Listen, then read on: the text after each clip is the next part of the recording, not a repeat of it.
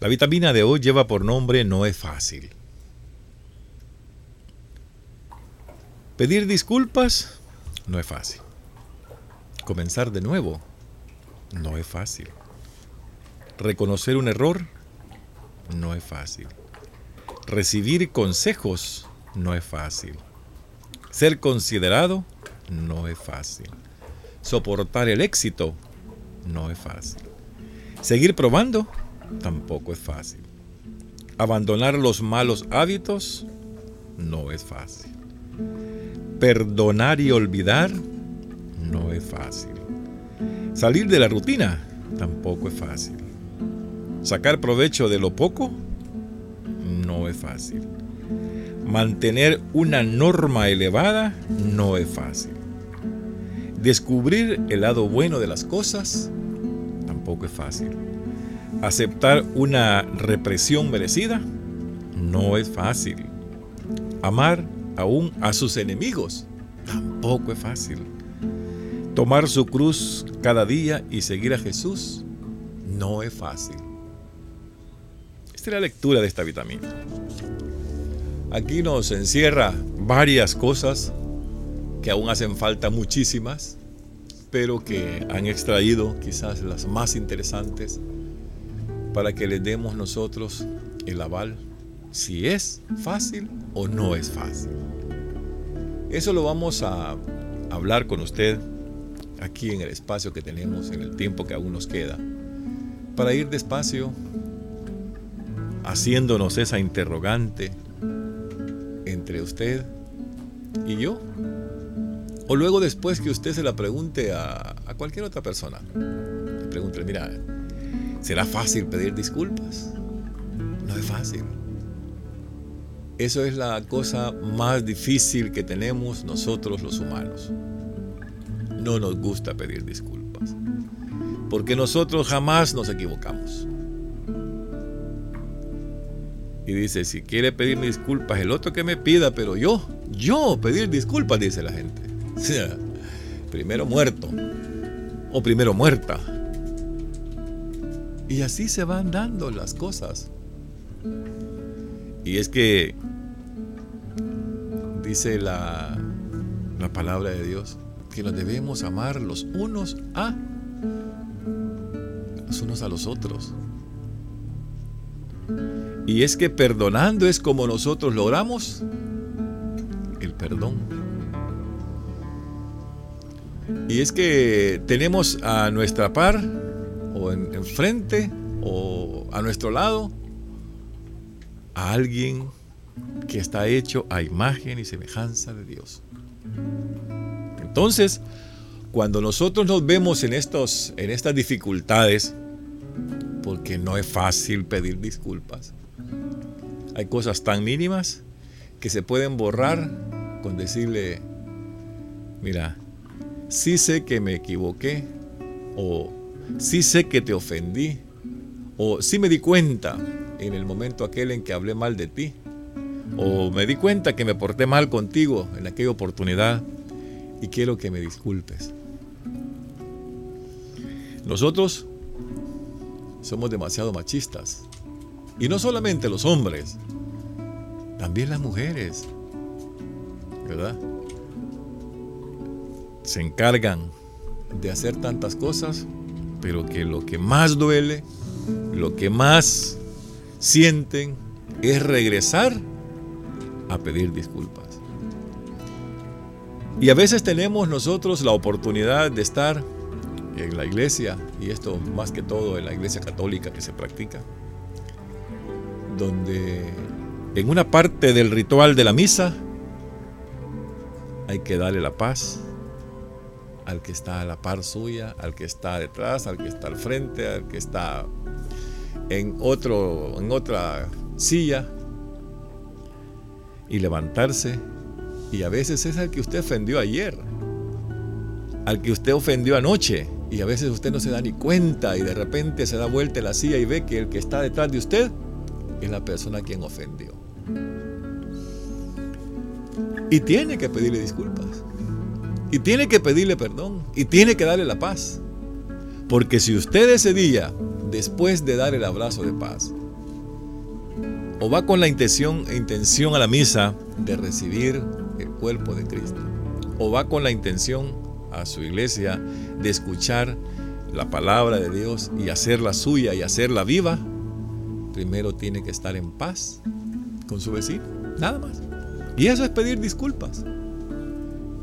Hay cosas tan sencillas que se pueden evitar porque a veces por no pedir disculpas hay hasta muertos en las familias. Pero no es fácil. Solo fíjese en la primera que nos están poniendo acá, donde dice pedir disculpas. Si nosotros nos damos cuenta de cada una de estas cosas, a veces es mejor, a veces es mejor. Antes de decir una mala palabra, una mala expresión, un mal gesto, cualquier cosa que se le antoje, agarre un vaso con agua, agarre un poco en la boca de agua y manténgalo ahí hasta que aquel se vaya o hasta que le pase la cólera a usted. Y ahí tenga la boca llena, porque uno con la boca cerrada no pasa nada. Dicen que calladitos se ven más bonitos. Y yo creo que sí es cierto. Y usted va a evitar en algún momento, aunque a veces es bueno equivocarse. A, ah, bueno, a veces es muy saludable pedir disculpas y decirle a la gente, discúlpame por lo que te hice ayer. Con eso que usted haga, salva la vida de un pariente, la vida suya, la vida de quien sea. A veces somos testigos y testigos porque nos pagan de ir a acusar a otro sin haber estado en el lugar de los hechos. Y lo que menos hacemos es disculparnos con, primeramente con Dios y decirle, Señor, vine a hacer algo que no debía hacer. Y después quizás ir donde los familiares y decirle, miren, me obligaron a hacer esto. Pero bueno, esta es una parte, lo que pasa es que nos estamos deteniendo demasiado y el tiempo se nos va corriendo. Y aquí quiero decirles a ustedes algo más. Reconocer un error tampoco es fácil. Cuando usted comete cualquier cosa, cualquier error y después quiere recapacitar o la gente se lo señala, no es fácil. Y por ese error tener que ir a pedir disculpas también, no es fácil. Entonces tratemos de llevar una vida totalmente diferente, una vida en la que nosotros podamos de verdad eh, conservar aquella amistad y que no se nos haga fácil, no se nos haga difícil nada. Porque tampoco es fácil recibir consejos. Y los que menos quieren recibir consejos hoy en día son los jóvenes. Los que menos están aptos para sentarse frente a los padres y empezar a recibir el consejo son nuestros hijos. Ahora depende también cómo usted los haya educado, cómo los haya llevado. Porque habemos padres también que en vez de sentarnos con nuestros hijos, dialogar con nuestros hijos, hablar con ellos y exponerles a ellos a lo que ellos van a la calle, lo que hacemos es castigarlos, gritarles, decirles tantas cosas, te pareces con fulano de tal, y empezamos a sacar nosotros el diccionario o el, listado de nombres de personas que en realidad hacen el mal aquí en la tierra. Y comenzamos a compararlos y el, joven ve la comparación y al final dice, bueno, es aquel nada más libre en la calle, ¿y qué? ¿Qué onda pues, verdad? Y a veces dicen, ¿y este viejo qué quiere? ¿Que yo pase aquí encerrado en la casa? ¿Que yo sea como él, amargado? Entonces, a veces es necesario cuando usted se va a sentar con sus hijos, darle los consejos que realmente necesita. Pero para dar un consejo, también usted tuvo que haber sido o debe ser el espejo en ese hogar.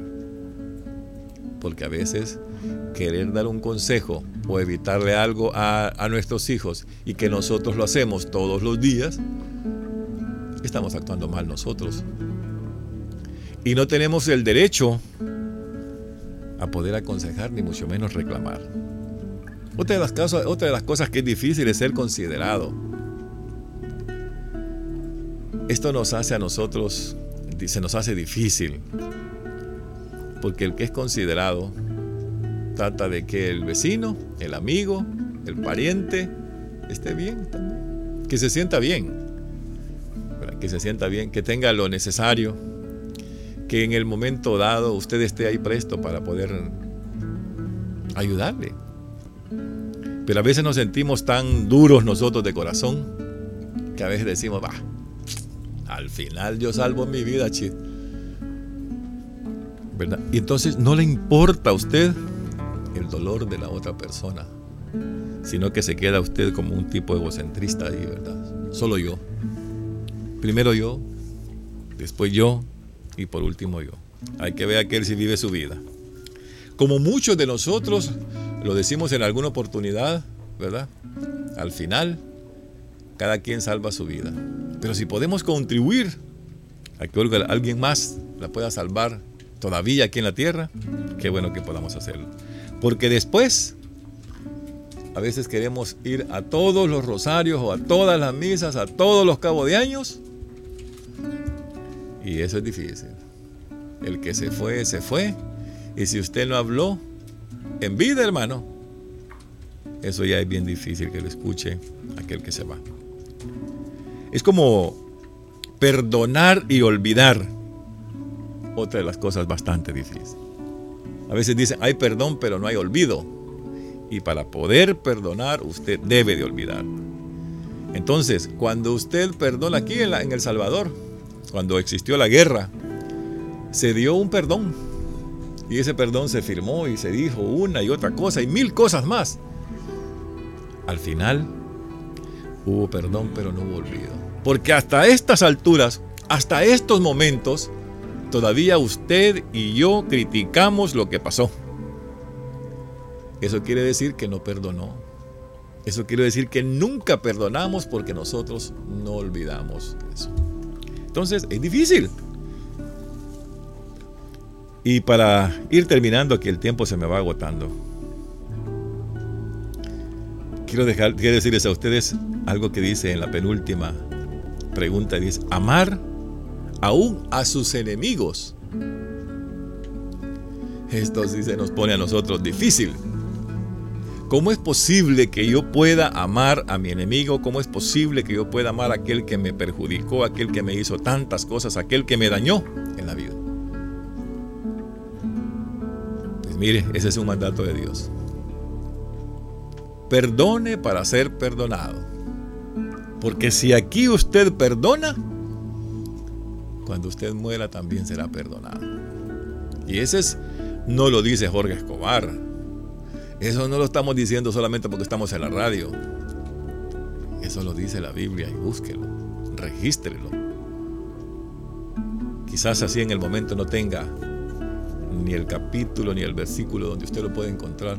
Pero creo que en muchas oportunidades usted lo ha escuchado. Entonces, para que usted esté bien, para que usted esté sin pecados, lo primero que tiene que hacer es perdonar a sus enemigos. Y algo que nos hace ser felices y vivir quizás eternamente es la última que les voy a leer. Dice, tomar su cruz cada día y seguir a Jesús. Nos cuesta tomar la cruz. Sabemos que es difícil tomar la cruz. Una cruz es, bueno, es que eh, la mujer tenga a su esposo que es drogo, que es borracho, que el hombre tenga a su mujer que todos los días lo agarra de un lado y para el otro, porque mire, no nos podemos salvar en esta vida. A veces yo no es que sea machista, yo no es que esté en contra de nadie, pero aquí a veces el problema es que se dice, no, si es que aquí el único violador es el hombre. Aquí el único que les pega a las mujeres es el hombre. Aquí, bueno, y el hombre es todo. Pero a veces nosotros los hombres sufrimos partes iguales en el hogar que nunca las decimos porque ¿qué va a decir mi compadre si voy a demandar a mi mujer porque mi mujer con los peroles me da todos los días en la mañana, no me da de comer, no me da ropa limpia? Y hay tantas cosas que también vienen a ser esa violencia intrafamiliar. Y a veces necesitamos cargar esa cruz, porque esa es la cruz que nosotros escogimos para llevarla a la iglesia, para que Dios nos dijera, hoy ya no son dos, hoy solamente es uno. El problema del uno es el del otro. Uno acepta en la salud y con la enfermedad y con la pobreza y con todo. Y se compromete ante Dios a aceptar cada una de esas cosas. ¿Sabe una cosa? Todas los que yo le he leído y de algunas las que hemos reflexionado, vale la pena hacerlo. Cuando usted sienta que puede pedir disculpas, que puede comenzar de nuevo, que reconocer un error, que recibir un consejo, que ser considerado, seguir probando, abandonar los malos hábitos, perdonar y olvidar, salir de la rutina, sacar provecho de lo poco, descubrir el lado bueno de las cosas, amar aún a sus enemigos, entonces vale la pena. Esta es la vitamina de hoy. Dios que los bendiga a todos.